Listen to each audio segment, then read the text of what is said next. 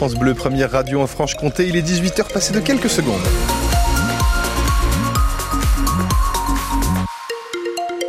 Du monde pour euh, sortir de Besançon ce soir, notamment par euh, la rue de Vesoul qui est bien embouteillée sur la rocade. Ça coince aussi dans le secteur de Pontarlier entre la Cluse et Mijou et Pontarlier. Ça circule un petit peu mieux, tout comme à Vesoul. La météo, Christophe May On aura demain un ciel partagé entre nuages et éclaircies.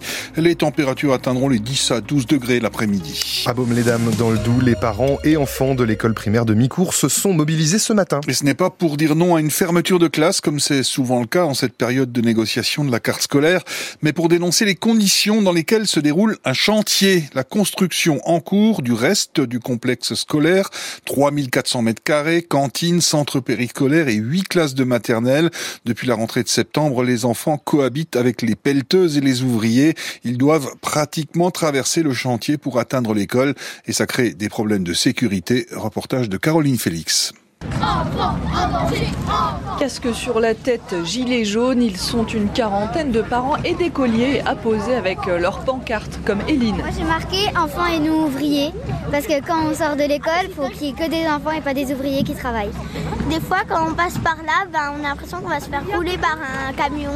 Nathalie est l'une des mères de famille. on est obligé de tomber dans les escaliers, 5 mètres devant nous. Euh, donc après, ils ont sécurisé l'escalier pendant une journée. Euh, bah, après, on pouvait de nouveau passer. Il y avait une bouche d'égout ouverte euh, dans le passage.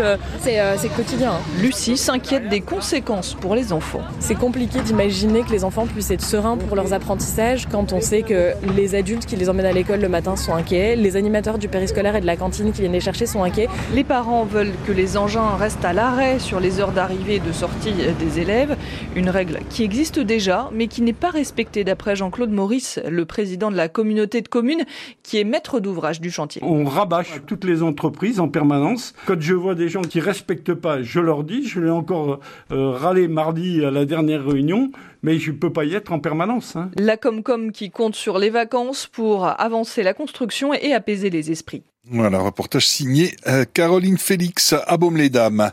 Les tracteurs seront de sortie demain à Besançon. La coordination rurale du Doubs et de Haute-Saône appelle à une manifestation. Ce sera devant la préfecture à partir de 10 heures et la circulation, vous en doutez, risque d'être un peu perturbée au centre-ville. D'autant qu'une opération escargot et un barbecue sont prévus 15 jours après la mobilisation du monde agricole et une semaine avant le salon de l'agriculture. La coordination rurale veut mettre euh, la pression sur le gouvernement en lui demandant de passer des promesses aux actes.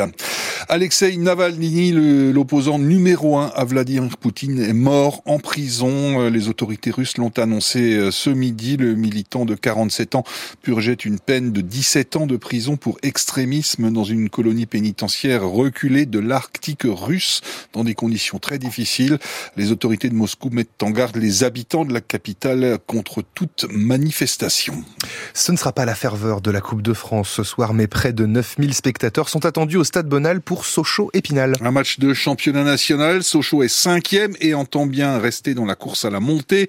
Il faut donc gagner, surtout à domicile, d'autant que les Sochaliens attaquent un mois et demi chargé avec huit matchs en six semaines et un statut de candidat à la montée à assumer désormais pour le milieu de terrain Dimitri Liénard. Très bien que sur les cycles retour, euh, les matchs vont vont beaucoup plus vite. Toutes les équipes ont leur objectif maintenant. Celles qui sont en bas, celles qui sont en haut, c'est voilà, tout le monde veut les prendre des points. Tout le monde, je pense, euh, a vu euh, ce qu'était capable de faire Sochaux euh, aujourd'hui. Donc voilà, le cycle retour est toujours plus dur. Les matchs sont beaucoup plus serrés. Maintenant, nous, voilà, on a vu ce que pouvait faire le public à Bonal. Donc si on a envie, avec les coéquipiers, de remplir Bonal, il faudra gagner les matchs pour attirer les foules. Quoi. On verra comment les joueurs vont supporter cette pression-là maintenant, mais il faut pas se prendre la tête. Je pense qu'il faudra refaire un, point dans 6-7 journées. On, en saura beaucoup plus. Ça va être très dur parce que faut pas oublier qu'on a des matchs en retard. Si on fait ce qu'il faut, je pense que l'équipe a, des atouts euh, à faire valoir pour être dans ce peloton de tête. Le milieu de terrain socialien Dimitri Liénard euh, pour ce Sochaux Épinal. Donc coup d'envoi à 19h30 tout à l'heure au stade Bonal. Les matchs à suivre sur francebleu.fr Besançon.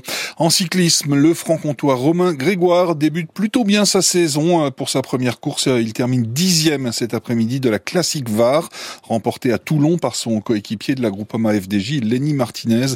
Romain Grégoire faisait partie de l'échappée finale, mais a été distancé à 2 km de l'arrivée au sommet du Mont Faron.